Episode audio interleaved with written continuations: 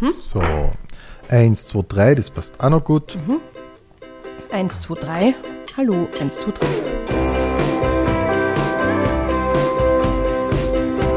Pension Schöller. Ich begrüße jetzt in der Pension Schöller Magda Leb. Hallo. Hallo. Ähm, Magda, wir beginnen mit der Frage, die jede Kabarettistin schon einmal gehört hat, nämlich wie bist du denn zum Kabarett gekommen? Ich bin über Umwege zum Kabarett gekommen. Ähm, ich habe mit Improvisationstheater angefangen, also das, war meine, das waren so meine ersten künstlerischen Steps und dann hat es mich ins Kabarett hineingezogen ein bisschen. Ja. Mhm. Und wie bist du zum Theater gekommen? Also ich habe mich immer schon von der Bühne, sage ich einmal, hypnotisieren lassen. Mir hat das immer schon sehr getaugt, auf einer Bühne zu stehen oder halt Geschichten zu erzählen. Und ich habe mich dann nicht getraut, diesen Schritt zu machen, mich bei irgendeiner äh, Schauspielschule zu bewerben. Aber irgendwann hat es mich dann doch gejuckt und ich habe ähm, ja, mhm. eine Impro-Show mhm. gesehen und bin da halt irgendwie ein bisschen reingekippt mhm. in das Format. Das heißt, du hast keine Ausbildung gemacht, aber du ähm, hast äh, über so Theatergruppen begonnen zu spielen. Genau, genau. Mhm. Also ich habe tatsächlich im, in diesem Setting Improvisationstheater, das ist in Österreich ein sehr, ein sehr kleiner Zirkel, aber da gibt es halt Festivals und Workshops und äh, sehr viel Austausch und da habe ich wirklich sehr, sehr viel gelernt.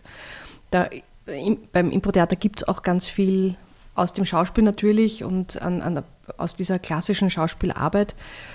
Und das, das hat mir sehr getaugt oder taugt mir nach wie vor extrem. Also das, das ist auch meine künstlerische Heimat, sage ich mal so. Und kannst du jetzt so im Nachhinein ungefähr sagen, was dich so fasziniert hat dran? Es ist der Moment. Ich bin total begeistert davon, etwas im Moment vor den Augen des Publikums, aber auch mit Hilfe des Publikums zu erzählen. Mhm. Ich denke mir, wir leben in einer Welt, wo wirklich fast alles dokumentiert wird. Jeder fotografiert und filmt sein Leben ab und ähm, es gibt so viel Festgehaltenes, dass es unglaublich toll ist, etwas zu machen, das dann weg ist. Also wer es nicht gesehen hat, war nicht dabei. Fertig. Mhm. Der Gegenentwurf zu Instagram. Richtig. Mhm. also das hat schon etwas. Natürlich ist es manchmal schade, wenn das die Show des Jahres war und du weißt genau, die kommt nie wieder. Mhm. Und gleichzeitig ist es aber auch was Schönes. Mhm. Und wer waren so deine Vorbilder gerade am Anfang? Beim Impro-Spielen? Ähm, also jetzt gar nicht so Personen, sondern einfach also ganze Teams, die super spielen. Also in der Zeit, in der ich angefangen habe, gab es gibt es noch immer die English Lovers, das, hat, das war toll, denen zuzuschauen, ist es auch noch immer. Ähm, damals gab es noch das Urtheater, das hat sich ein bisschen aufgelöst, oder ein Graz-Theater im Bahnhof. Also da gab es einfach dieses, dieses Ensemble, das miteinander spielt und das war unglaublich spannend und ist es, wie gesagt, auch noch immer Menschen zuzuschauen, die gut aufeinander eingespielt sind und die gemeinsam eine Geschichte entwickeln. Das ist einfach das Spannendste, was man sich anschauen kann. Mhm. Und dass das dann in Richtung Kabarett geht, war das klar? Nein, das war gar nicht klar. Also ähm, das war gar nicht klar. Ich, hab, ich war dann selber auch in einer Gruppe und habe da ähm, mit einer Kollegin mich dann zusammengetan, mit der Anita Zier. Wir haben uns dann gedacht, okay, es taugt uns, wir machen, probieren das zu zweit. Ähm, du kannst aber in Österreich mit Impro-Theater, also das ist einfach viel zu unbekannt. Du kriegst ja keine Auftritte damit. Also du kannst zu Festivals fahren oder eben ein paar Auftritte so machen, aber es hat uns irgendwie gejuckt, das als Kabarett zu verkaufen und aber eigentlich zu improvisieren und das haben wir dann auch gemacht. Also wir haben dann drei Programme gespielt in diesem Kabarett-Setting, aber es waren immer improvisierte Programme. Und wie viel von diesen Programmen ist dann jetzt tatsächlich improvisiert?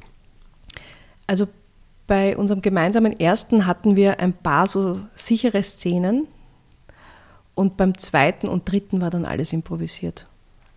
Also wir haben im zweiten Programm haben wir äh, Lebensfragen des Publikums beantwortet. Äh, das heißt, das konnten wir nicht vorbereiten, natürlich, weil das ja von den Vorgaben des Publikums abhängt. Mhm. Und bei der dritten Show haben wir dann äh, uns mit den tagespolitischen Geschichten befasst und hatten Zeitungen mit auf der Bühne und haben die Leute auswählen lassen, welch, welchen Artikel lesen wir jetzt und wie, äh, was, was interessiert euch. Und Genau, also das war unser Anker. Aber die waren, das waren alles reine Impro-Shows. Mhm. Aber das sind ja keine sehr großen Anker, sage ich jetzt einmal. Also du hast schon irrsinnig viel Unbekanntes, was auf die zukommt. Ja, das ist halt aber tatsächlich, also wenn man sich ein bisschen mit Impro-Theater beschäftigt, dann ist es, also wie, wie ich sage jetzt mal, wenn du Impro-Spielern äh, Requisiten in die Hand gibst, flippen die alle aus, weil du auf einmal so konkrete Sachen hast. Also im Positiven, es ist lustig, äh, sich Objekte aus dem Publikum geben zu lassen und um diese Objekte herum eine Szene zu bauen oder eine Geschichte zu bauen.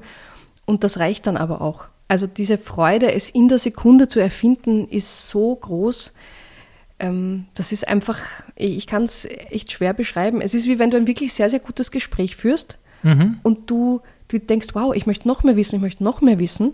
Mhm, Oder man, mhm. man, man, man jongliert sich in einen, in einen Schmäh hinein, den man danach nie wieder irgendwie erklären kann.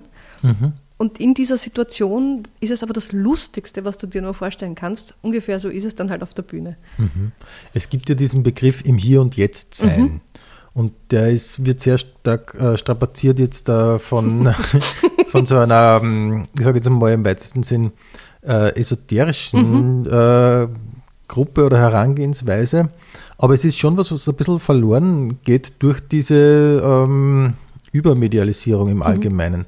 Und hast du das Gefühl, dass die Leute das auch wieder suchen?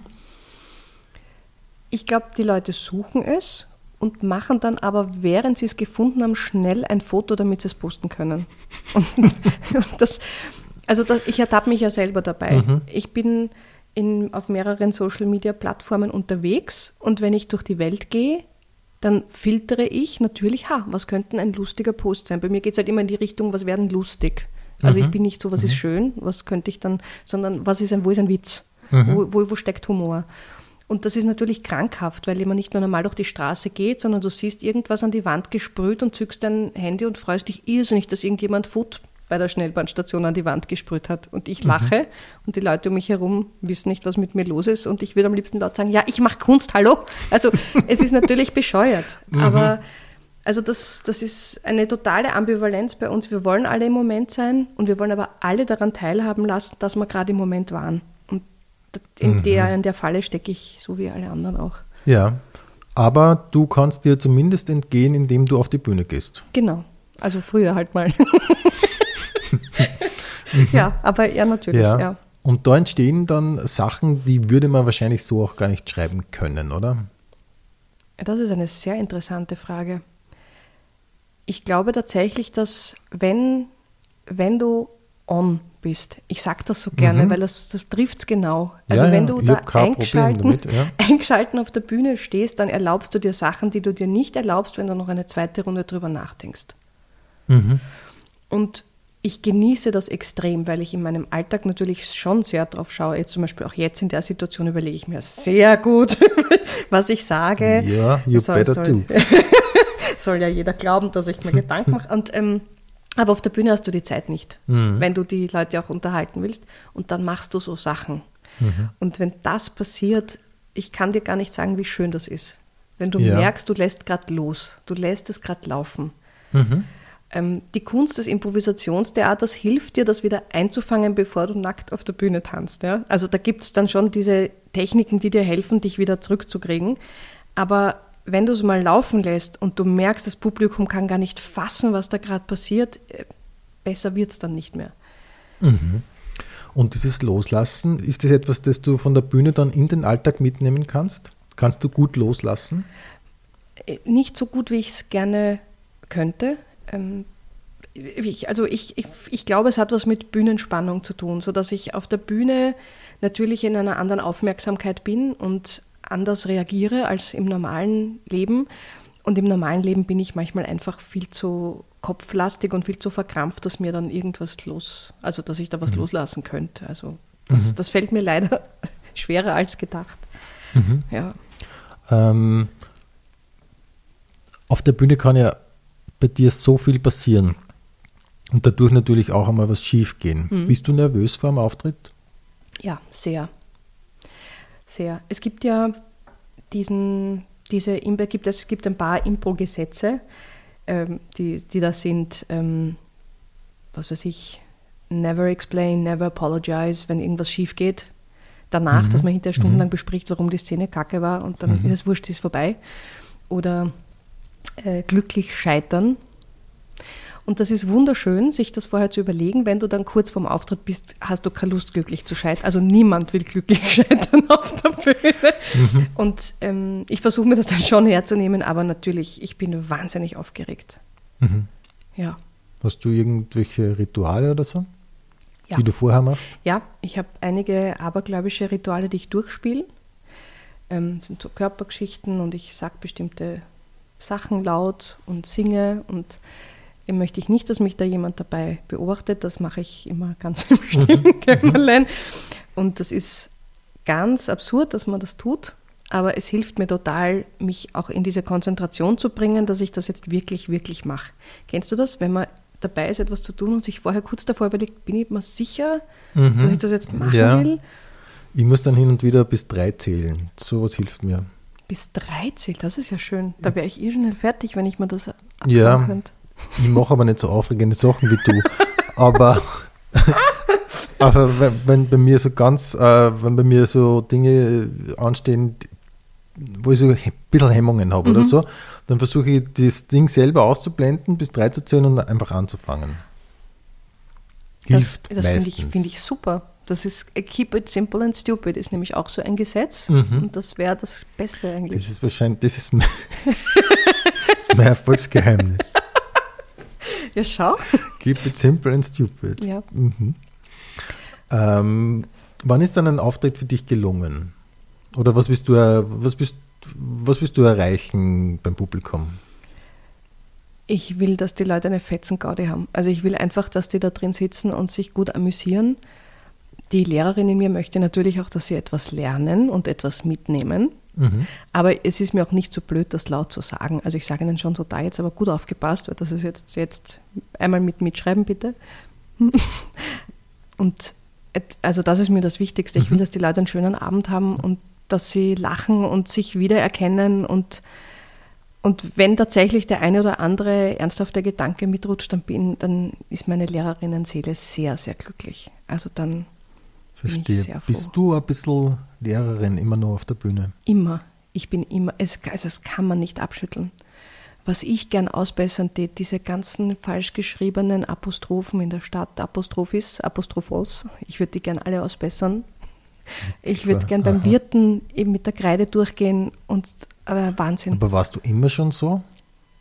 Es ist, glaube ich, ein bisschen eine Berufskrankheit. Du bist ja total fokussiert darauf, die Fehler der anderen zu finden. Und in unserer Kultur ist es halt üblich, die Fehler zu suchen und nicht das, was super funktioniert hat. Das kommt auch dem Österreichischen, finde ich, sehr entgegen. Und das ist, kriegst schlecht wieder weg. Und es nervt mich extrem, weil äh, man fängt halt an, immer das, dieses Haar in der Suppe zu suchen, anstatt zu sagen, hey, du hast von den 16 Vokabeln 14 gewusst. Man könnte auch hinschreiben 14. Aber wir schreiben hin zwei Fehler, Rufzeichen, doppelt unterstrichen. Also das ist schon auch so eine, eine Sicht der Welt. Und ich bemühe mich, es runterzukriegen, aber es, es geht.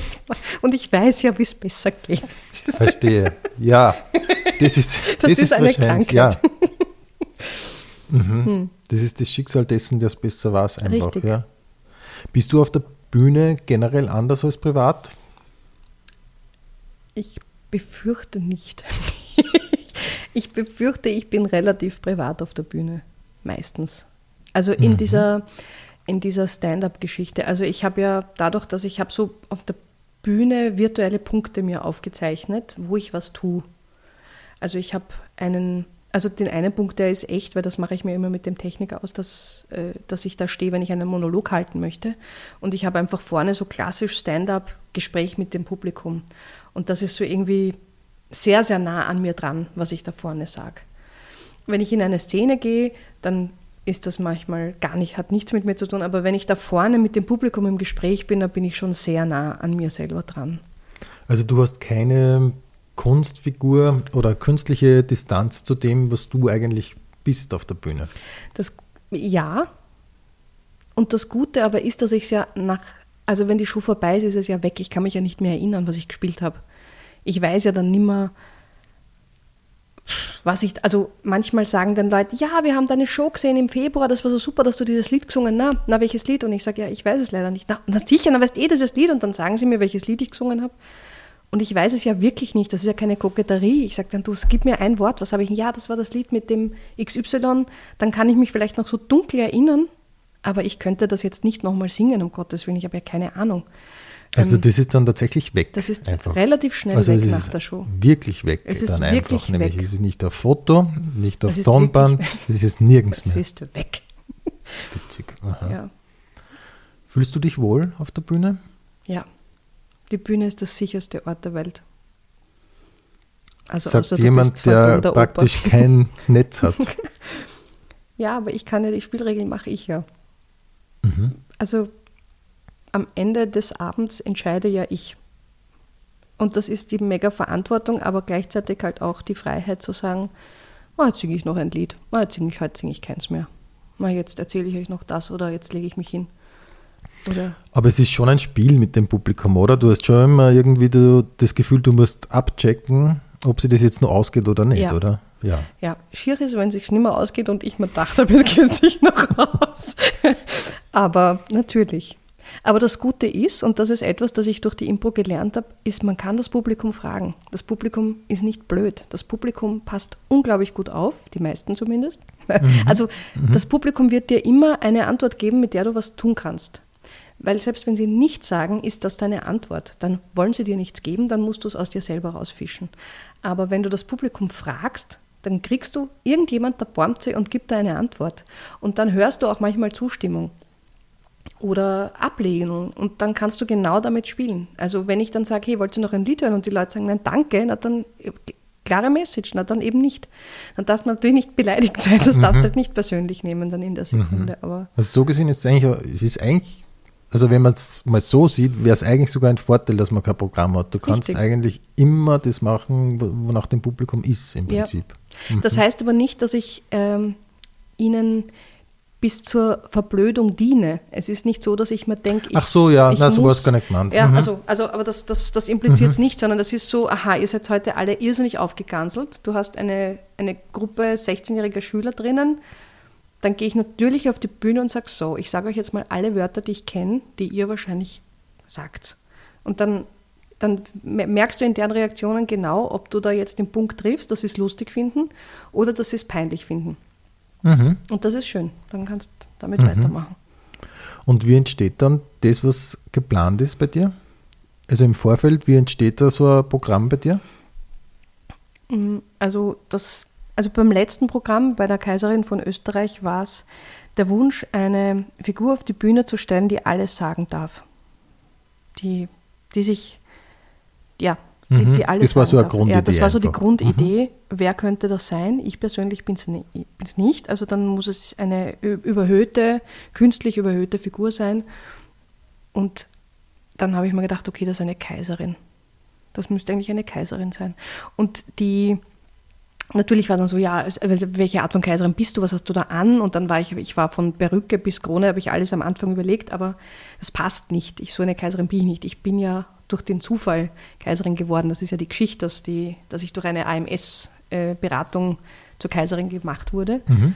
Und ähm, also das war sozusagen die Grundidee oder der Grundwunsch. Mhm. Und das war die Idee, die war einmal da. Mhm. Und wie viel schreibst du dann tatsächlich noch, um sozusagen in die Situation zu kommen? Also ich, ich habe das ähm, gemeinsam mit meiner Regisseurin, also, also eben mit der Anita Zier, die da äh, die Regie übernommen hat, entwickelt sozusagen, was ist diese Anfangsstory? Was, was muss das Publikum wissen, damit, die das, damit sie mit mir mit können? Ähm, und das, das sind so ungefähr zehn Minuten. Die sind geschrieben, das ist klar, ich komme raus, das ist immer gleich. Ähm, ich begrüße und sage, warum ich da bin und was ich jetzt mache und warum es mich gibt und warum das super ist, dass ich die Kaiserin bin und warum wir alle die Demokratie nicht mehr brauchen. Das versuche ich ganz schlüssig zu erklären. Also ich finde, das ist extrem schlüssig. Und dann frage ich die Leute eigentlich schon relativ schnell, was sie sich wünschen. Meistens frage ich, in welches Ministerium sollte ich eigentlich als erstes reinschauen? Was ist denn mal brennend? Was, was machen wir als erstes? Und dann schreit wer Finanzministerium und dann sage ich, ja, was genau? Ja, dann kommt meistens der Name des Finanzministers, ich, ja, damit kann ich noch nichts anfangen. Was denn genau? Und wenn du dann anfängst zu fragen, dann kommen eh, dann merkst du auch schon, meistens ist da irgendein Gift dahinter und dann Mhm. kannst du mit dem schon arbeiten.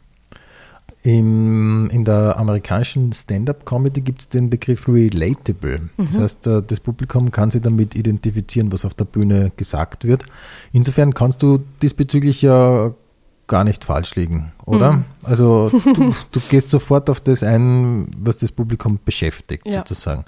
Interessierst du dich für ähm, Stand-up-Comedy oder Kabarett oder kommt, äh, kommen deine Einflüsse eigentlich nur aus der Impro-Szene?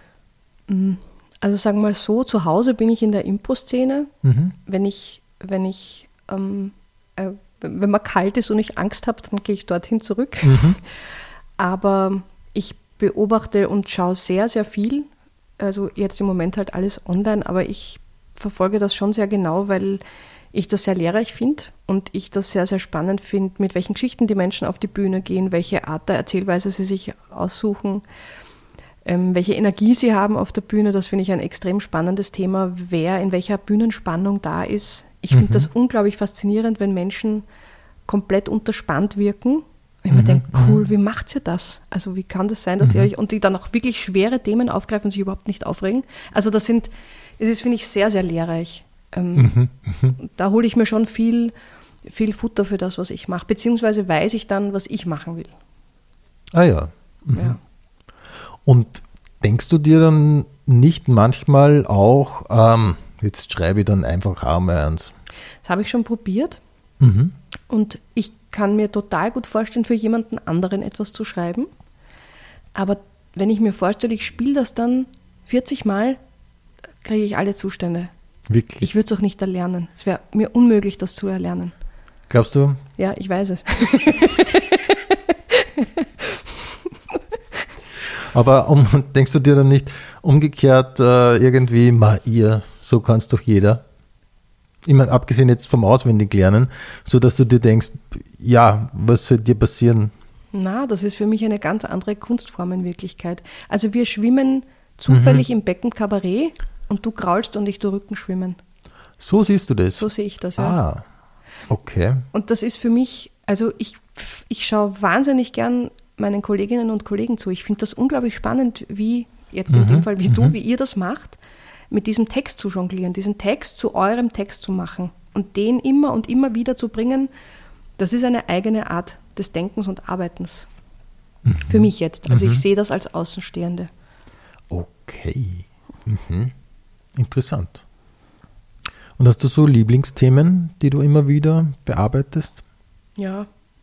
Also so das große Lieblings- oder das große Thema, das mich auch so antreibt, ist, ist Freiheit und Gerechtigkeit. Das klingt jetzt ein bisschen pathetisch, aber das ist, das ist irgendwie immer der Grund, warum ich mich über Sachen aufreg.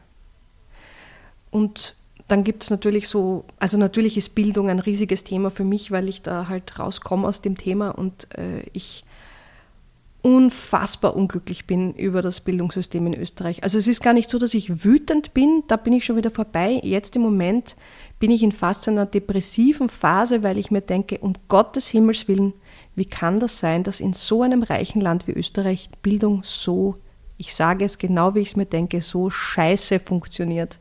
Es ist so ungerecht, es ist so ähm, noch immer vom Faktor Bildungsgrad der Eltern abhängig, welche Ausbildung man in Österreich bekommt. Es gibt so große Ungerechtigkeiten, was Menschen betrifft, die eine Lehre machen wollen. Ja, das, also ich möchte nicht wissen, wie viele, wie viele Jugendliche sich schlecht fühlen, weil sie es quasi nur zu einer Lehre schaffen. Das bricht mir das Herz.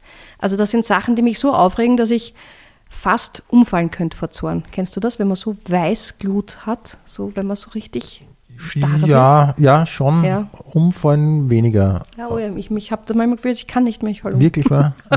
Ja. Und das Thema kommt halt immer wieder. Das ist ein großes Thema. Dann natürlich österreichische Innenpolitik ist ja da eng damit verbunden. Und auch Schaßthemen. Also ich beschäftige mich auch wahnsinnig gern mit lauter Schaß. Weil sonst wird das sonst wird es kein Kabarettabend, sondern eine sehr traurige Vorlesung. Ja. Hast du das Gefühl, dass andere Länder da schon weiter sind, was die Bildung Ja. betrifft? Ja. Also da gibt es, äh, äh, da gibt es, äh, das muss auch gar nicht national das ganze Land gut machen, sondern da gibt es einfach Ideen, die viel mehr hineingetragen werden in die Schulen als in Österreich. Und bei uns ist dieses, dieses Klassendenken noch so stark, das ist noch so extrem präsent, in welches Kind deine Schule geht. Ich habe mir jetzt auch sagen lassen, dass es am Land auch nicht mehr so ist, dass es wurscht ist, ob du in die Hauptschule gehst oder ins Gymnasium. Also diese Themen, das, das werde ich niemand erleben, dass sich das ändert. Glaubst du? Ja. ja. Ja, da bin ich mir ziemlich sicher. Wir laborieren jetzt seit über 40 Jahren daran herum. Also ich glaube nicht, dass sich da jetzt noch was ändern wird. Ja. Über wen kannst du lachen? Ähm, ui, meinst du jetzt? Äh, ähm, äh, äh, muss nicht müssen nicht zwingend Kolleginnen oder Kollegen sein, aber eigentlich ist die Frage schon, was dir so gefällt auf der Bühne. Also ich mag, ich mag äh, absurdes Slapstick, Körper, körperliches finde ich sehr lustig. Ich mag es, also ich, ich, es gibt ja auch einen Unterschied für mich, ob ich laut oder leise lache. Mhm. Also so laut, kreischend lachen kann ich über Sachen, die eben so blöd sind, im Sinn von Absurditäten. Mhm. Und leise, still in mich reinlachen kann ich, wenn Leute so wahnsinnig gute ähm, Gedankenschleifen ausformulieren können. Mhm. Das ist dann kein Bruhaha, sondern einfach so lustig. Mhm. Dein aktuelles Programm Kaiserin von Österreich hat ja den Kabarettpreis 2020 bekommen und darin spielst du die Kaiserin von Österreich. Wie ist die Idee entstanden? Also die, die Idee ist tatsächlich entstanden aus dem Wunsch, alles sagen zu dürfen auf der Bühne und und ich finde, dass es auch wichtig ist, diese ganz großen Themen wie Demokratie und Freiheit und Gerechtigkeit auf die Bühne zu bringen. Das finde ich extrem wichtig. Ähm, und das war halt irgendwie mein Wunsch, das, das da auf die Bühne zu stellen. Mhm. Weil, das, vielleicht ist das auch noch so ein wichtiger Zusatz, die, das Impo-Theater hat äh, manchmal bekommt es so diesen, dieses Siegel umgehängt, na, das ist ja beliebig und ein bisschen leicht und ein bisschen seicht, weil natürlich kann da jetzt nichts, weiß Gott, was in die Tiefe gehen, wenn wir es gerade erst im Moment entwickeln. Und das stimmt auch oft. Natürlich kann ich jetzt nicht, so wie jemand, der sein Programm schreibt, ähm, so, einen, so einen tiefgreifenden Strang durch einen ganzen Abend ziehen. Und ich wollte damit aber trotzdem ein bisschen mich selber auch herausfordern, es zumindest zu probieren. Mhm, mhm. ja.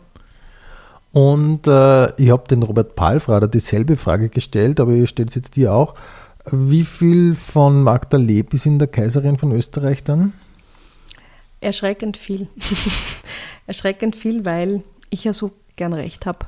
Also ich habe gern recht und ich sage gern den anderen, was richtig und was falsch ist. Und es ist total befreiend, das auf der Bühne zu machen. mhm. Ja das ist dann schon so ein bisschen, also du kannst dann schon was ausleben, was im Alltag nicht so Total. einfach. Mhm. Total. Was wäre, wenn ich jetzt dir die Frage stelle, die du dem Publikum stellst, wo müsste man hingehen? Also was wäre das Erste, was du machen würdest, wenn du tatsächlich Kaiserin von Österreich wärst? Also ich würde tatsächlich, da bleibe ich dabei, ich würde tatsächlich ins Bildungsministerium einmarschieren. Also da, da würde kein Stein am anderen bleiben, kein einziger. Also das ist jetzt keine Drohung, das ist jetzt einfach eine sachliche Feststellung mhm. einer Notwendigkeit. Mhm. Wie würde das Bildungssystem aussehen, das du dir wünschst? Also in, meiner, in, meinem, in meinem Traum wäre es einmal so, dass wir ganz, ganz stark über das Thema Noten diskutieren, wie wichtig das ist, etwas zu bewerten, was man kann. Äh, und warum es uns so wichtig ist, das in eine Zahl zu gießen, das wäre so ein großer Punkt. Der zweite Punkt wäre, wie, wie, wie viele Schätze sitzen in unseren Schulen und wir missachten sie, weil wir keine Zeit dafür haben als Unterrichtende. Also ich kann das als Lehrerin nur sagen, man hat nicht die Zeit dazu, den Kindern den Platz zu geben, den sie brauchen. Wie gehe ich mit Mehrsprachigkeit um? Wie, wie gehe ich mit meinen Elementarpädagoginnen um? Ja, also das Bild, dass die kleinen Kinder, die Betreuerinnen haben, die das kleine Budget in der Tasche haben und die, die mit den großen Kindern arbeiten, kriegen mehr Kohle. Also die Ausbildung der Lehrerinnen und Lehrer, dass das nicht schon alles, na, ich weiß gar nicht, wie viel, ich, ich reg mich ja, ich kriege schon Herzrasen. Ich habe schon, es fängt schon an zu flattern. Ich bin schon ganz aufgeregt. Okay, okay. Ja, also du, da, du trägst dann schon ein bisschen was äh, von, von der Bühne in dein Leben äh, mit hinein. Mm, ja. Wie ist es äh, mit Improvisation in deinem Leben? Improvisierst du, glaubst du, mehr als andere? Ich glaube gar nicht. Also jetzt nicht bewusst. Ich kann mich vielleicht schneller auf Situationen einlassen, beziehungsweise glaube ich tatsächlich, dass ich schneller eine Situation, die offensichtlich nicht lustig ist, finde ich lustig, weil ich mir sofort vorstelle, okay, das ist so lustig, ich kann gerade nicht drüber lachen, weil es ernst ist, aber ich finde es schon sehr lustig. Mhm. Also ich bin einmal auf der, ich bin einmal bei der U-Bahn zum Beispiel zusammengebrochen. Ich hatte, ich habe meine Krankheit, ich hatte eine mhm. Krankheit, also mhm. keine schlimme, aber ich hab, bin zu früh wieder in die Arbeit gegangen mhm. und mir ist schwarz vor Augen geworden. Und der ganze restliche Tag im Spital war zum Kreischen lustig. Ich habe es halt in der Situation nicht wirklich so leben können. Aber mir war irgendwo ganz tief drinnen klar, das ist so lustig und ich kann gerade nicht lachen, weil ich ausschaue wie ein Panda-Bär, weil ich habe mir die Nase gebrochen an dem Tag. Sowas zum Beispiel. Okay, das heißt, du siehst eigentlich eine Alltagssituation und denkst dir, das ist ja mhm. Impro-Comedy. Ja, das ist jetzt Comedy. Hallo, kriegen eh alle mit. Und dann schaue ich mich um und alle sind ernst und ich denke mir, ah, sehe es nur ich jetzt? Ah, okay. Okay. Und dann reizt es dich nicht, so wie andere das ja machen, dann diese, genau diese Szene zu nehmen, sie aufzuschreiben und sie vorzuspielen? Na, manchmal spiele ich das dann eh. Dann erzähle ich auf der Bühne, das ist mir passiert, dieses und jenes, oder irgendjemand sagt mhm. was und das, dann fällt mir das ein, dann spiele ich das an. Ah, okay. Das kann schon passieren. Mhm. Aber das ist halt situativ, mhm. also situativ, mhm. wenn, wenn ich merke, ah, das könnte jetzt passen, dann erzähle ich das. Mhm.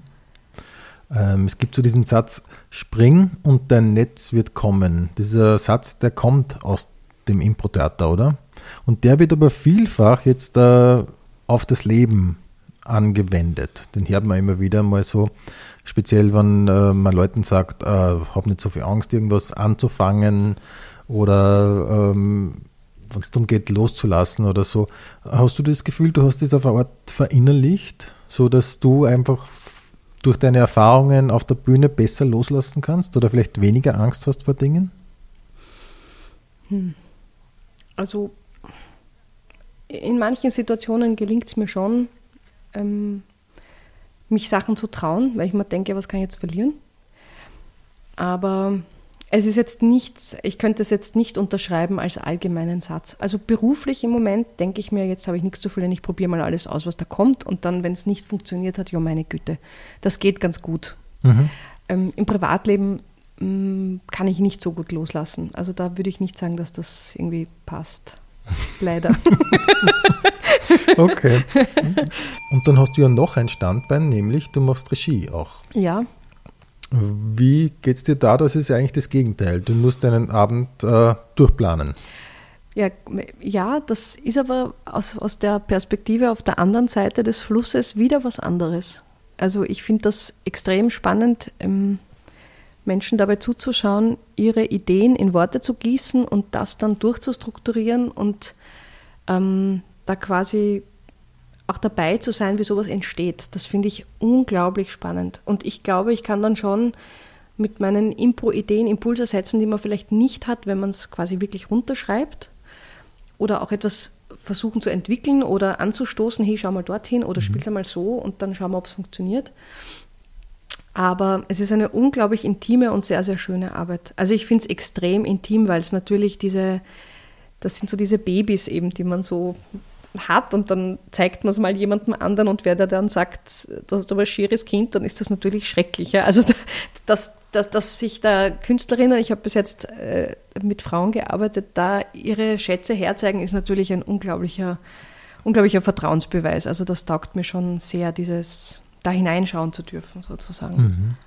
Mhm. Und äh, nimmst du dann nur irgendeinen Einfluss auf die Texte selber? Mm, also Manchmal ja. Ich, also ich denke mal, die Aufgabe ist auch zu streichen, was sehr, sehr schmerzhaft ist, wenn man selber machen muss. Und das ist auch wahnsinnig schwierig, sich von Texten, die man liebt, verabschieden zu müssen, weil sie vielleicht nicht passen oder zu lang sind oder so. Aber das ist natürlich immer in Absprache. Also ich denke mir mal, da ich nicht für den Text verantwortlich bin, äh, frage ich dann immer, hey du, also ich, ich sage dir jetzt mal, das gehört raus, es ist zu viel oder zu lang. Aber im Endeffekt entscheiden muss es dann der Künstler und die Künstlerin selber. Also das ist, finde ich, da kann ich mich auch sehr gut distanzieren und denke mir, ja, okay, du willst den Text, mach es.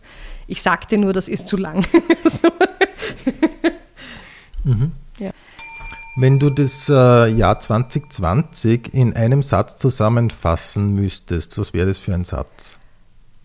Der Satz wäre tatsächlich, das hätte ich mir niemals vorstellen können. Hast du irgendwas gelernt über dich selber durch Corona? Ja, ja, ich habe gelernt, dass ich, dass ich unglaublich viel Ordnung daheim brauche, wenn ich nur zu Hause bin. Ich bin ja so tendenziell chaotisch, aber wenn man wirklich so viel Zeit zu Hause verbringt, also ich habe große Freude an sauberer Oberfläche. Das, das ist mir davor noch nicht so aufgefallen. Ja, Saubere Oberfläche. saubere Oberflächen. Also Seit Corona, also immer schon und nur durch Corona draufgekommen oder immer schon? Ne, f- früher ist es mir tatsächlich nicht so aufgefallen. Aber jetzt, also wie gesagt, irgendwo, man sitzt am Sofa und schaut so in der Gegend herum und da habe ich dann gemerkt, das irritiert mich so dermaßen, dass da jetzt was liegt. Und so, das war, hatte Das heißt, ich früher du bist nicht. ordentlicher ich geworden. bin extrem ordentlich geworden. Nein, ich bin ordentlicher geworden. So, Mhm. Mit den Oberflächen. Dann war es doch auch für dich irgendwie, also es hat auch für dich irgendwas Gutes dann gehabt letztlich. Ja, also es ist, finde ich, interessant, sich äh, die guten Seiten der Pandemie her herzuleiten, ähm, weil, weil jetzt im Großen und Ganzen ist es einfach so diese, diese Katastrophe, die sich über, eine, über die Welt drüber legt. Und ich bin ja nicht so der Fan von diesem Satz, alles Schlechte hat auch was Gutes, weil ich denke mir, das Schlechte gehört einmal betrauert und man soll das auch gut verdauen. Und dann kann man schon noch mal schauen, hat es jetzt was Gutes gebracht. Aber ich finde so diese Darstellung, wenn es so nebeneinander steht, manchmal ein bisschen schwierig in, in, in der Relation, ja, weil ich denke, Mhm. es ist noch immer Pandemie und es ist noch immer echt furchtbar mit all diesen Kollateralschäden. Aber jetzt für mich privat, für mein kleines Glück, ja, habe ich jetzt gelernt, dass freie Oberflächen super sind. Du hast ja auch einen, äh, einen Sohn, Ja. Was mit Homeschooling? Ja, mäßig. Also mäßig erfolgreich. Ich habe mir ja am Anfang gedacht, naja, ich bin ja vom Fach, also das kann ja alles kein Problem sein. Das stimmt nicht. Also das kann ich jetzt so dezidiert ausschließen, dass das gut funktioniert, nur weil man es auf einem Papier stehen hat, dass man es können sollte.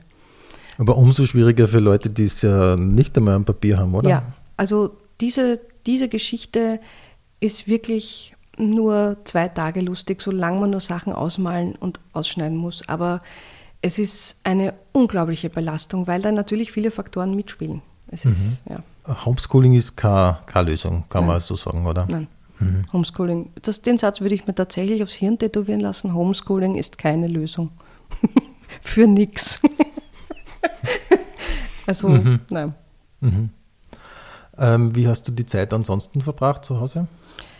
Ich habe, wir haben, also gemeinsam im Familienverbund haben wir tatsächlich alle Brettspiele gespielt, die seit Jahren in Ecken herumgekugelt sind. Das war fein. Bist Mhm. du ein Spielertyp? Ja, ja, voll.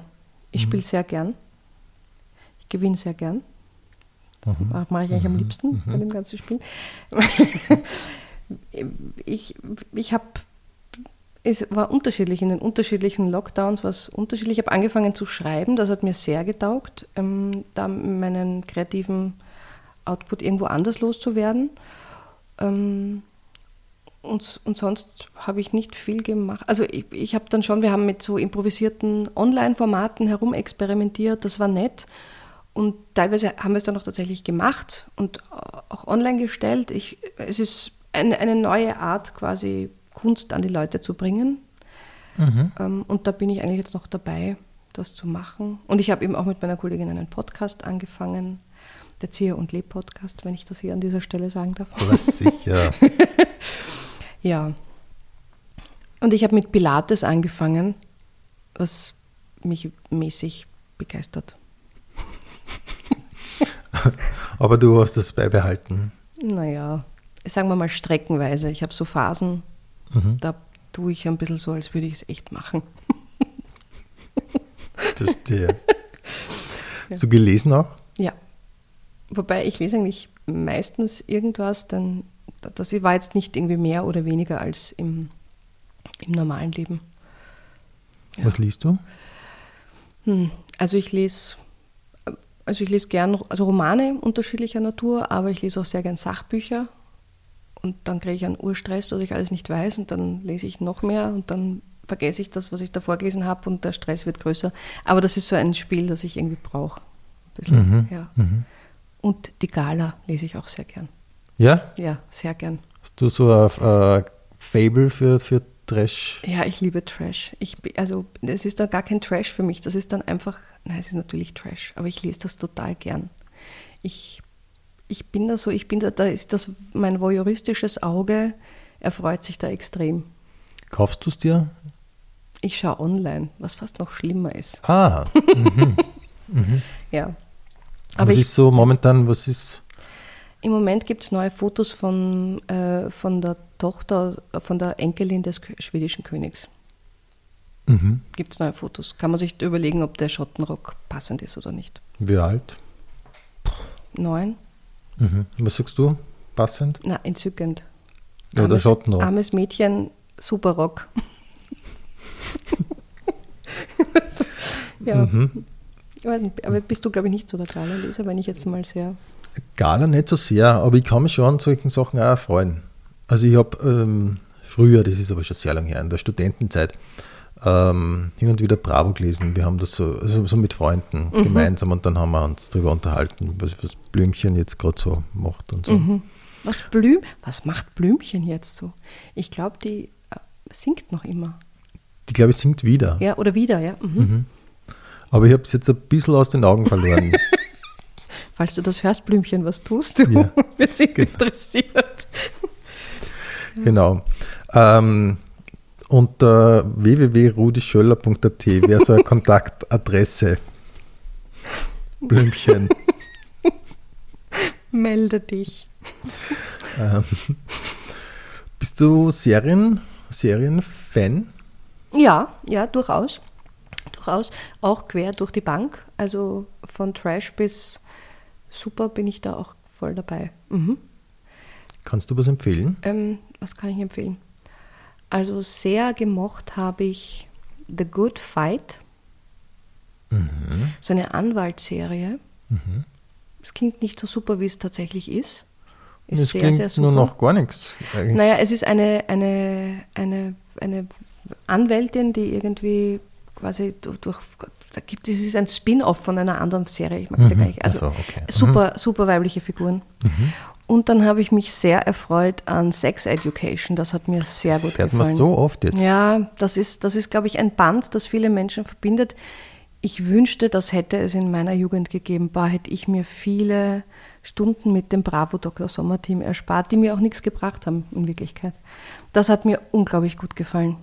Mhm. Das ist wirklich eine Empfehlung. Und ich habe Breaking Bad versucht, weil das alle geschaut haben und es ist mir einfach zu grauslich. Also ich ich finde, ich sehe schon, dass das super ist und ich, ich finde es auch unglaublich spannend, aber ich kann nicht hinschauen. Mich macht das ganz fertig. Mhm. Ja. Gibt es Lieblingsfilme? Bei Filmen bin ich eher schwach. Lass mich überlegen. Na, bei Filmen könnte ich jetzt gar nicht sagen. Spaceballs mag ich sehr gern noch immer. Mhm. Googlest du dich selber? Habe ich schon mal, habe ich jetzt schon lange nicht mehr. Das ist eine gute Idee. Nein, ich habe mich schon sehr lange, um, das ist wirklich lange, da habe ich mich selber gegoogelt.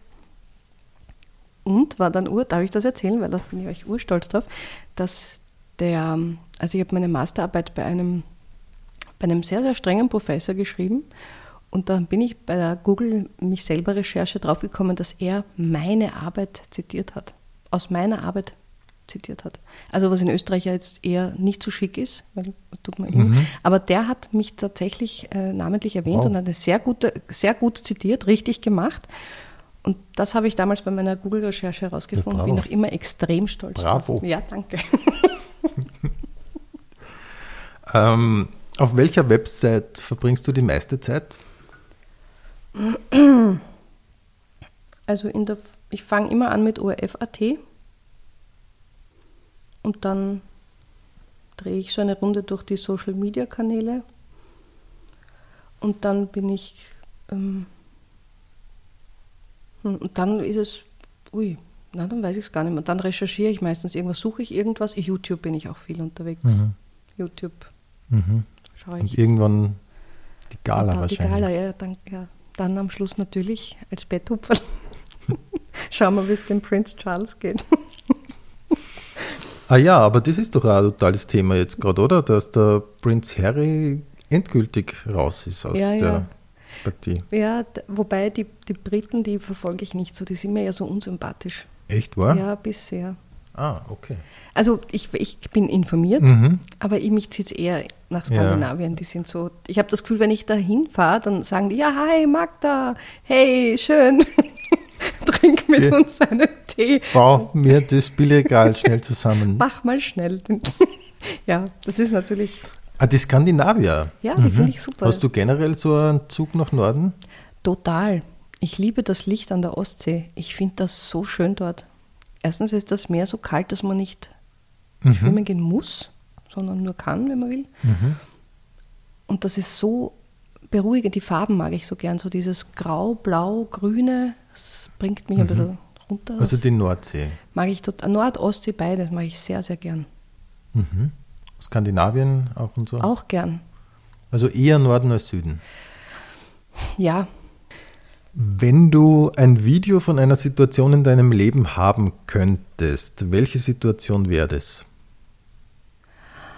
Ein Video von einer. Ähm. Oh ja, ich hätte gerne ein Video, also Familien, äh, Familie, die, also meine Großeltern, die nicht mehr leben. Ich hätte gerne ein Video so mit meinen Großeltern, weil da gibt es nichts. Also es gibt keine Videos in beiden Seiten nicht, äh, auf beiden Seiten nicht. Da hätte ich gerne ein kleines Video, Mhm. Ah, das ist so ein nett. sentimentales Video. Mhm. Es wäre auch ein bisschen gefährlich, aber wäre auch sehr schön. Mhm. Oh, und dann hätte ich noch gern ein Video von dem, ähm, von dem Abö-Mann, der mich mal von der Brücke gerettet hat, weil ich statt Dieselbenzin getankt habe. Das hätte ich auch gern, das Video. Das Was ist da passiert? mir deppert falsch eine tankt. Aber wieso, äh, wieso hättest du so gerne ein Video davon? weil dieser Mann war, der war so schön entsetzt und ich war in Panik und ich glaube, das ist sehr lustig. Auf der stark befahrenen Nordbrücke. Das war wirklich ein sehr, sehr schöner Moment. Was macht man da eigentlich, wenn das passiert? Man bleibt am besten sofort stehen. Ich habe nämlich, und da bin ich auch sehr stolz drauf, gehört, dass mit dem Motor was nicht stimmt. Ich habe gehört, es tackert komisch. Und dann stehen bleiben und dann wird das abgesaugt. Ah, Sonst wird dann- man den Tank einfach man den. Tank, Mhm. Tank leer und genau. Danke, Abelmann. Ja, danke vielmals. Magst du vielleicht äh, deine Kontaktadresse durchgeben? Na, der weiß, wo ich wohne. Ah ja. Hat's ja. Gibt es irgendwelche Filme oder ähm, Lieder, die du so heimlich magst, aber für die man sich so ein bisschen schämt? Oh, ich schäme mich für keine Lieder, die ich. Nein, ich, ich stehe zu allen Liedern, die ich gerne habe. gut. Ja, nein, nein, da gibt es keine Scham. Mhm. Absolut nicht. Wenn du eine Sache in deiner Vergangenheit ändern könntest, was wäre das?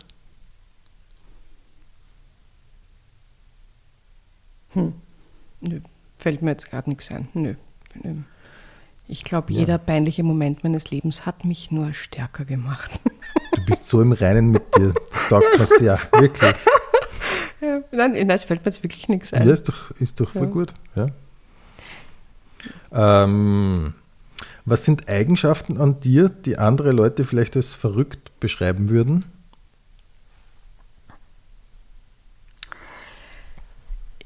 Es wurde mir zugetragen, es wurde- mir zugetragen, dass ich oft, wenn ich nicht Teil eines Gesprächs bin und man ist zu mehr, dann singe ich die letzten Wörter oder Sätze, die ich im Gespräch halt mitgehört habe.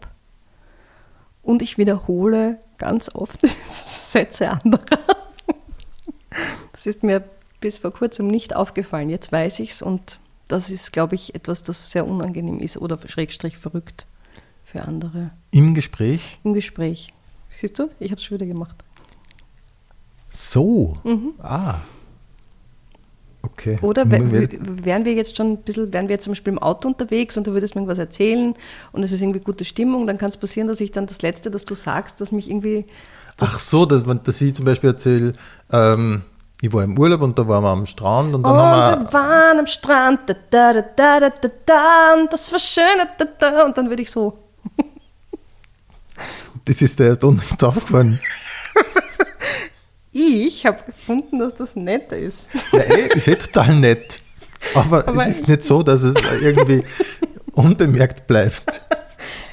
Also bei meinen Gesprächspartnern ist es aufgefallen. Okay, na, eigentlich, na, ich, na, nett, eigentlich eh total nett, ne? Das ist uranstrengend. Stell dir so eine lange Autofahrt vor. Also wenn das dann dahin geht und ich Ja. kann, ich kann da noch nicht aufhören. Na, es ist schon so. Ja. Das kann Also schon. bis jetzt ist das Gespräch total nett, muss ich sagen. Und du kannst jederzeit singen, wann du, Gut. wann du willst. Okay, ja, ja, ja, ja. Äh, die nächste Frage, ich weiß nicht, vielleicht könnte man da schon anschließen. Welche schlechte Angewohnheit würdest du gerne loswerden? Ähm, eine schlechte Angewohnheit. Aber ich bin so leicht neurotisch und ähm, ich tue mir meinen Herd abfotografieren, damit ich auch sicher weiß, dass ich ihn ausgeschalten habe. Das finde ich aber keine schlechte Angewohnheit, das ist eine total gute Idee, finde ich. Ja, aber es nervt mich prinzipiell, dass es so weit gekommen ist, dass ich das machen muss. Ich wäre gern die, die einfach aus dem Haus geht. Ich wäre gern diese Frau. Ich bin aber die Frau, die nochmal zurückgeht, den Herd abfotografiert, während sie dann wieder rausgeht, mit sich selber spricht, dass das alles verrückt und ein Wahnsinn ist. Und ich wäre gern nicht diese Frau. Verstehe. Aber wenn es dich beruhigt, ich bin der Mann, der auch hin und wieder zum Herd zurückgeht und das schaut, nachschaut. Ich Ja. kann dir dann meine Fotos zeigen. Ich habe Na, Fotos habe ich nicht, aber ich finde es eine wirklich gute Idee. Ja, ist geklaut. Also ich habe das auch empfohlen bekommen. Ich habe das mal gestanden einer Freundin und die hat mir das dann Ja. als Lebenstipp Nicht weitergegeben. Hast du schon einmal irgendwas geändert an dir?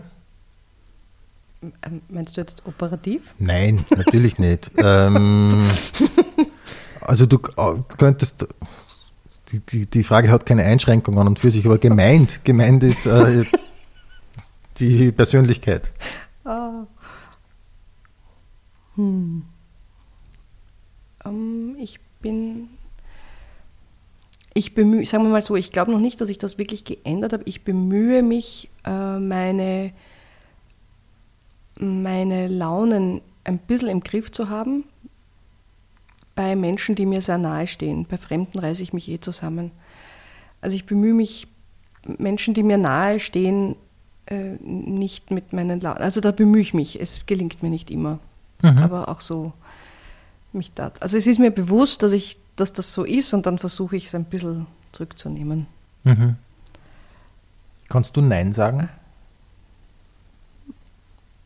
Hm, Manchmal gut, manchmal schlecht. Aber bei, bei bestimmten Sachen kann ich sehr gut Nein sagen. Also jetzt vor allem beruflich oder so?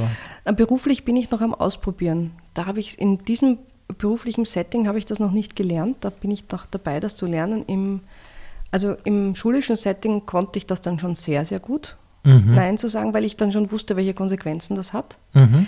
In, in dieser Kabarettwelt oder in der Arbeit im künstlerischen Bereich weiß ich es oft noch nicht, was das jetzt bedeuten würde, wenn ich Nein sage. Und da bin ich noch am Testen. Das finde ich extrem schwierig zu wissen, was mache ich auf gar keinen Fall und wo sollte ich noch einmal kurz drüber nachdenken, bevor ich Nein sage. Verstehe, ja. Ähm, Gibt es was, was dir bei anderen Menschen immer sofort auffällt? Wie sie lachen und lächeln. Ja? Ähm, Und ändert das dann das Verhalten von dir? Ja, äh, wenn ich merke, jemand ist sehr reserviert, dann muss ich sehr aufpassen, dass ich nicht so diese Kasperlbox aufmache bei mir und dann auf Biegen und Brechen versuche, diesen Menschen zum Lachen zu bringen. Das ist eine ganz, das ist in, in meinem System drinnen, dass ich das versuche. Mhm. Und ist das durch das Kabarettspielen gekommen? Nein, oder? das ist, weil ich im, so bin, wie ich bin. Ich glaube, das habe ich immer schon gehabt. Mhm. Das heißt, du hast immer schon versucht, eigentlich Leute zum Lachen zu bringen. Also nicht bewusst äh, als Kind, aber jetzt in der Retrospektive sage ich mal ja. Mhm. Also das, das ist ein bisschen so, wenn du weißt, weiß nicht, ob dir das da, ob du das kennst, man ist in der Schule und dann versucht man sich so in der Peer Group zu orientieren. Und wenn man jetzt nicht als Prinzessin durchgeht und auch nicht die Klassenschönste und die Klassengescheiteste sein kann, muss man sich ein anderes Feld suchen. Wie gesagt, nicht bewusst, sondern das macht man dann einfach. Und ich glaube, ich habe mich dann für diesen Weg entschieden, mm, die Situationen in eine komische Richtung zu drehen, wenn es irgendwie möglich ist. Äh, Gibt es irgendeine Sache, von der alle begeistert sind und du kannst nicht nachvollziehen, wieso? Es gibt, es gibt jetzt. oh je. Es gibt Matten neuerdings mit so weißen Spitzen wie ein, wie ein Nagelbrett, nur mit Plastiknoppen, die ganz spitz sind. Und da gibt es eine Matte und dazu so ein Nackenrollding, das auch mit diesen Spitzen und in meinem Umfeld haben, jetzt lass mich schnell zählen, zählen, es haben jetzt vier Leute sowas daheim liegen, weil das so entspannend ist. Das ist jetzt der neueste geile Scheiß, mhm. das hat man jetzt. Ähm, ich glaube, das ist in diesem Yoga, äh, in dem Dunstkreis Yoga gibt es das. Mhm. Und da legt man sich dann drauf und das sticht halt kurz und das bringt eine gewisse Entspannung, weil es halt irgendwie Akupressurpunkte oder so drückt. Ich weiß es nicht genau. Aha. Damit kann ich nichts anfangen. Das verstehe ich wiederum sehr gut. Mhm. Ja. Überhaupt so Lifestyle-Produkte oder Küchengeräte, die gleichzeitig ausschauen wie eine Flamenco-Tänzerin. Ich kann mhm. dann, das ist mir, ja. das brauche ich nicht. Mhm. Hast, du, hast du so einen Thermomix? Natürlich nicht. okay, verstehe. No offense.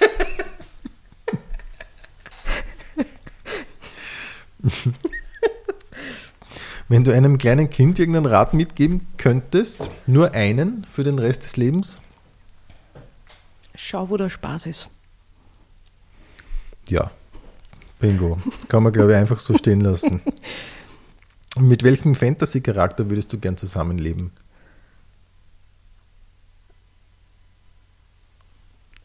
Um, mit, mit, oh, wow. Mir ist als erster eingefallen Calimero. Dann habe ich mir gedacht, das ist der erste Gedanke, den schiebe ich weg. Dann ist mir eingefallen Pinocchio. Und den tue ich auch weg, ist auch blöd. Dann ist mir eingefallen The Flash. Und es sind alles drei keine Figuren, die mich irgendwie berühren. Mhm. Also das ist sehr eigenartig jetzt gerade. Wahnsinnig schnell, finde ich. Drei in dieser kurzen Zeit, dass da schon drei eingefallen sind. Ja, das ist ein Impo-Spiel. Das ist ein sehr schönes Spiel. Du spielst eine Szene mit jemandem mhm. und die Aufgabe ist, du sagst nur jeden dritten Satz. Das heißt, die Szene beginnt, ich sage den ersten Satz, den ich mir denke, nicht, zweiten auch nicht, aber den dritten. Und du antwortest nicht mit deinem ersten, der dir einfällt, nicht mit dem zweiten, sondern mit dem dritten. Das ist super, wenn man, so wie ich, unglaublich viel und schnell redet auf der Bühne, um ein bisschen das Tempo rauszukriegen. Und ich habe gerade gemerkt, dass ich dieses Spiel quasi mit mir selber gespielt habe. Ich mhm. wüsste es nicht. Vielleicht mhm. mit dem Niklas, ein Junge aus Flandern. Ah, Kunst interessiert. Ist aber sympathisch irgendwie, eigentlich. Mhm.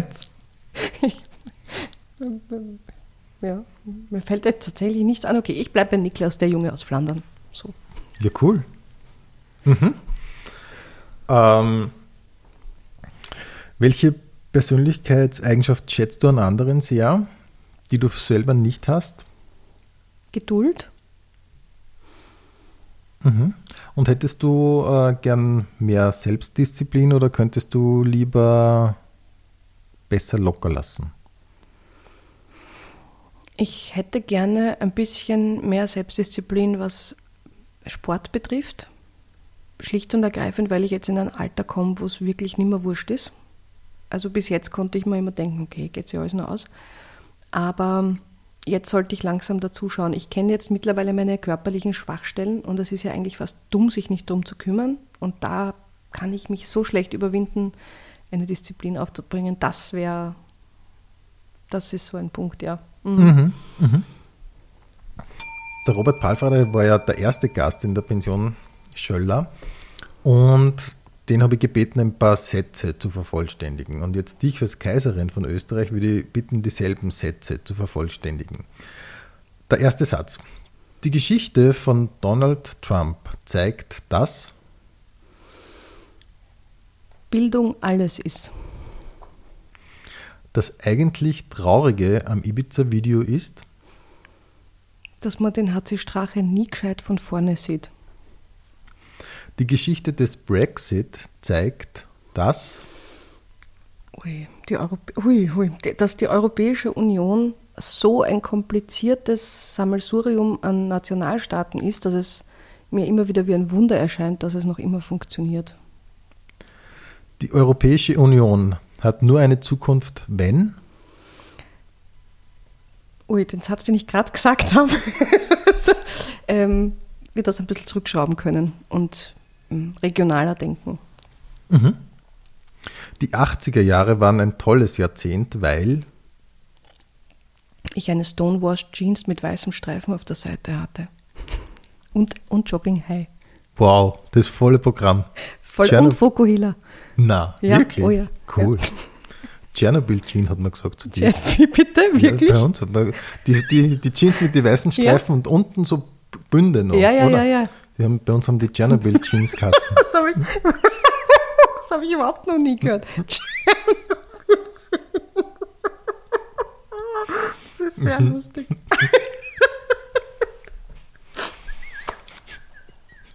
Okay, ich, ich, ich, ich komme wieder. Ich ja, komm ja, zurück. ja, ja. Die 80er Jahre waren ein doofes Jahrzehnt, weil Ich Stonewash Jeans mit weißen Streifen getragen habe. Und Jogging High. Ah ja, und ich musste so viel Soja essen, wegen Tschernobyl. Und Echt, es war ekelhaft, ja. Meine Mama hat da ganz viel, also es war alles mit so Misopaste, alles. Es war in meiner Erinnerung das kann ich natürlich. mich nicht mehr so gut erinnern. Ich weiß nur, oder habe ich das gelesen, aber das, das finde ich fast das Beste an die 80er Jahre, dass man teilweise die Schuhe ausziehen hat müssen, damit man keine Strahlung in die Wohnung trägt. Ja, selbstverständlich nicht. Richtig, richtig. Ja. Magda, ich würde nur gern was machen mit dir. Ja. Und zwar, ich würde gern einen Teil des Interviews improvisieren. Und zwar so, wie du das, glaube ich, auf der Bühne machst. Das heißt, du gibst mir Stichworte und ich stelle dir Fragen. Okay? Spannend. Okay. Gut, Los. geht's los. Ähm, Stichwort lautet Kakteen. Empfindest du das auch manchmal bei anderen Leuten so, dass wenn man in eine gewisse Nähe kommt, sie dann automatisch abstoßen? Absolut. Ja, kenne ich. Ist furchtbar. Ich habe das Wort Kartegen gar nicht untergebracht. Äh, aber du weißt, was ich, Ich weiß, was du weißt, meinst, ja. mhm. Ja, Okay. Ähm, probieren wir einfach nur Wort. ja. Mhm. Vollbremsung.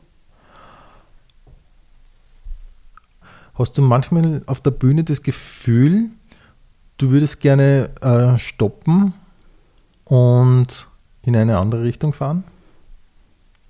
Ja, ich mache es dann auch. ähm, ja. Mhm. Ja, Wörthersee. Boah, ich wäre für sowas nicht geeignet, das siehst du mir jetzt schon. Vor allem, ich habe das überhaupt nicht, ich kann jetzt nicht loslassen. Ich hätte jetzt immer schon drei Ideen gehabt, aber ich kann nicht, ich kann nicht, äh, ich kann es nicht einfach Dann nimm so die sagen. schlechteste einmal. Ähm, glaubst du, ist der Wörthersee der große Bruder von der Buchstabensuppe? Super Frage. Also bitte. ja, natürlich. Natürlich. Ist er das? Natürlich. Weil das wäre das, wär das schönste Bild, wenn Kinder nicht verstehen können, was Wörter sind.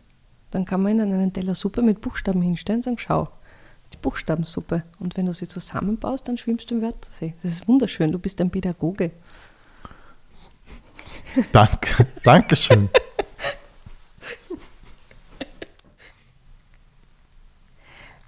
Ich, ich habe noch eins. Äh, Liebäugeln. Hast du schon einmal mit der Idee geliebäugelt, was ganz anderes zu machen? Ja. Ja. Ich habe mir schon mal überlegt, ich könnte ins Ausland gehen. Ähm, aber dazu bin ich echt nicht mutig genug. Also Da bin ich auch zu, äh, ich, ich kriege so schnell Heimweh. Mhm. Ich bin schon gerne in der Ferne, aber ich komme wahnsinnig gern wieder nach Hause. Und ich glaube, das würde ich schlecht aushalten, ein Jahr jetzt irgendwo zu leben. Und denkst du da deine Familie mit oder ist das wirklich so eine rein hypothetische Sache? Das ist eine rein hypothetische Sache, weil das eben so weit weg von, meiner, von meinem Mutzustand ist, dass ich das wirklich nur hypothetisch durchüberlege. Mhm. Äh, und wenn du es machen würdest oder könntest, wo würdest du dich hinziehen? Mich würde es ziehen, entweder nach Japan, weil Echt? ich das unglaublich faszinierend finde dort. Ich weiß nicht, ob es mir dort gefallen wird, aber ich würde das so gern mal mit meinen eigenen Augen sehen. Mhm. Oder Buenos Aires. Ah ja. Also ja. Da habe ich eine romantische Vorstellung davon, so eine kindliche, dass da an jeder Ecke Tango getanzt wird. Das ist wirklich bescheuert, aber ich stelle es mir so vor. Und, und dass das ein bisschen so, dass das Licht immer gut ist dort, dass das Licht immer schmeichelhaft ist. so stelle ich es mir dort vor. Boah, das ist sehr, sehr nett, sehr nett formuliert da irgendwie. Aber ich stelle mir total stressig vor. Nämlich ein Ort, wo immer Samba getanzt wird, das war Die tun ja Tango tanzen. Ah, die tun ja nicht so stressig wie die. Also das ist Ach ja eher, so. das ist ja so ganz eine. Ich schaue ja gerne Tango-Tänzer so diesen Paaren zu. Ich finde das so, weil man ja nicht Echt? ausmachen kann, welche Schritte die da machen. Ich kann ja nicht Tango tanzen. Also ich kann Tanzschul, Tango Mhm, Ja. Silber Kurs bin ich vorne dabei. Okay. Aber ich kann ja nicht diesen echten Tango. Und für mich schaut das komplett erratisch aus, wie die das machen. Ich denke mir, woher weißt du jetzt, wo der hinbiegt? Mhm. Und das ist es ja auch irgendwie, dass man sich auf den anderen so einlässt, Ja. dass man spürt, wo der hin will. Das finde ich großartig und unglaublich spannend zum Zuschauen. Aber gerade bei Tango habe ich immer das Gefühl, das ist total streng und kann sich unmöglich gut anfühlen, oder? Ist so mein, das Ja, ist so mein, also ich habe irgendwie bei denen auch immer das Gefühl, das ist eben der Unterschied zu Samba. Bei Samba hat man zumindest den Eindruck, dass sie die wohlfühlen dabei, die lachen dann immer und so. Und bei Tango, da hat man immer das Gefühl, denen geht es eigentlich nicht so gut gerade.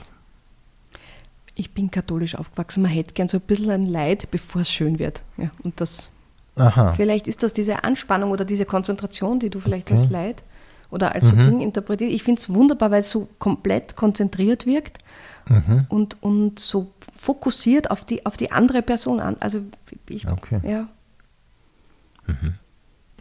Ja, da sind die Leute verschieden. Das Gell? ist, Das ist ja wirklich.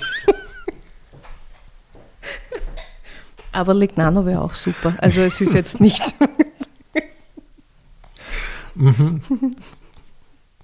Ja, das kann man sich nur überlegen.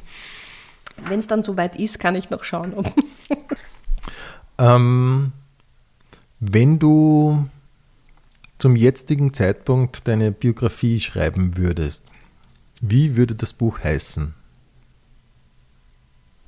Schauen wir mal. In diesem Sinne, liebe Magda, sage ich vielen Dank für den Besuch in der Pension Schöller Danke für die Einladung. Und wir kommen noch zu unserer abschließenden Rubrik, dem Pension Schöller. Frühstücksbuffet. Kaffee oder Tee, Kaffee, Sojamilch oder normale Milch, normale Milch, Müsli oder Eierspeis, Eierspeis, Comedy oder Kabarett, Oh Gott, ist das schwer. Darf ich passen? Darf ich österreichisch sagen? Beides? Gern. Gern. Ähm, Komödie oder Tragödie, Tragödie, Buch oder E-Reader, Buch, Spazieren oder Laufen, alles andere. Ah nein, scheiße. Nein, nein, doch nicht, doch nicht. Spazieren oder Laufen, Ja, spazieren. Kopf oder Bauch, Bauch. neues Fenster oder neuer Tab, Neues Fenster. Netflix oder ORF, Dünnes Eis, querlich, auch österreichische Variante, beides. Ist auch nicht gelogen, stimmt doch. Okay, alles klar. Jamie Oliver oder so wie es die Oma gemacht hat, Na, so wie es die Oma gemacht hat. shoppen oder im Internet bestellen, Ja, wenn dann shoppen. Aspirin oder Essigbatschal, Essigbatschel auf ein Eis oder auf ein Bier, auf ein Eis. Schoko oder Vanille, Schoko. Becher oder Tüte, Stanitzel, heißt das. Okay. Fisch oder Fleisch? Fisch. Pommes oder Erdäpfel? Pommes. Stadt oder Land? Stadt. Fahrrad oder öffentlich? Öffentlich. Handy oder Notizblock? Notizblock.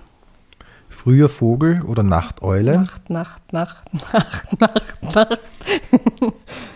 Party oder Zusammensetzen? Zusammensetzen. Kino oder Couch? Kino. Chips oder Popcorn? Chips. Titanic oder Pulp Fiction? Pulp Fiction. Harry Potter oder Herr Harry der Potter. da war ich mir, also, ja. Ja, der Ringe. Fußball oder Tennis? Fußball. Ronaldo oder Messi? Steuer hinterzogen oder was? ähm, ich, kenn, ich, ich weiß eigentlich, ich weiß nicht, wie die spielen. Ah ja, also der Ronaldo ist mehr der äh, große, aufgeblasene, schöne Ja. und der Messi ist so der kleine, tricky Typ. Ah, dann nehmen wir den aufgeblasenen Schönen. Wenn schon, denn schon. Okay. New York oder Los Angeles? New York. Italien oder Griechenland? Italien. Zelt oder Hotel? Hotel. Kamin oder Fußbodenheizung? Kamin. Übergangsjacke oder Frieren? Frieren. Haube oder Frisur? Ja, leider mittlerweile Haube.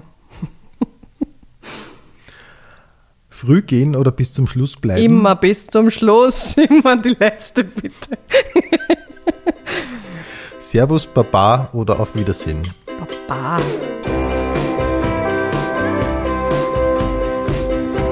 Pension Schöller.